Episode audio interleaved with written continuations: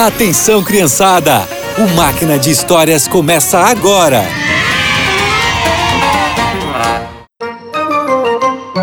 Olá, crianças! Deus está sempre ao nosso lado, nos ajudando e nos protegendo. Josué e Caleb sabiam disso e por esse motivo confiavam no Senhor. Os israelitas estavam acampados no deserto de Parã, que ficava perto da terra prometida, Canaã.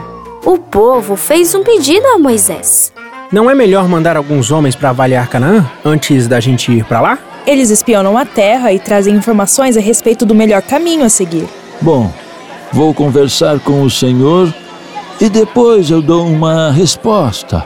Moisés apresentou o pedido para Deus. Vocês têm a minha permissão, Moisés, e enviem um líder de cada tribo para espionar a terra. Doze homens foram escolhidos. Entre eles estavam Josué e Caleb. A missão de vocês é espionar a terra de Canaã. Descubram se o povo é forte ou fraco, se são poucos ou muitos, se as cidades são protegidas, se o solo é fértil, e tragam alguns frutos de lá. Eles partiram e observavam atentamente Canaã. Esse lugar é melhor que a gente imaginava. Olha ali aqueles frutos, olha aqueles cachos de uva. São enormes. São mesmo. Vamos levar um pro acampamento. O cacho era tão grande que precisava de dois homens para carregar. Eles também levaram figos e romãs. E depois de 40 dias, voltaram ao acampamento israelita. Eles estão de volta, pessoal! Eles voltaram! Será que eles trazem boas notícias? Hum, boa pergunta. Eles vão contar para Moisés. Vamos até lá? Todos se reuniram para ouvir o relatório que era apresentado a Moisés. Nós entramos em Canaã e ela é uma terra onde há leite e mel com fartura. Estes são alguns frutos que tem lá. Mas o povo é forte, poderoso. As cidades são protegidas, são grandes. Nós não vamos conseguir conquistar Canaã. Josué e Caleb se olharam. Eles não podiam acreditar no que os outros dez espiões falavam. Caleb pediu silêncio. Ei, vocês esqueceram de uma coisa muito importante. Deus está ao nosso lado. Vamos até Canaã e o Senhor nos fará vencer. Gente, Caleb tá certo. Deus fez muitos milagres por nós e com certeza dará aquela terra para nós. Ele nos prometeu.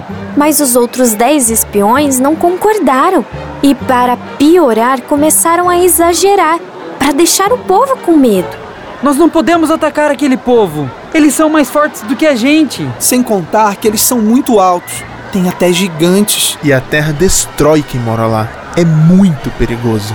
Sabem o que aconteceu? O povo acreditou nos dez espiões.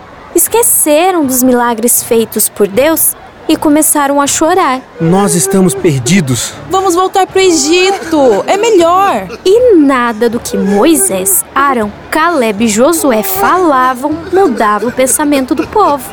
Não sejam rebeldes contra Deus. O povo de lá pode ser forte, mas o Senhor é muito mais forte e está com a gente. O povo não quis ouvir. Moisés sabia que Deus estava triste com a situação e foi interceder pelos israelitas.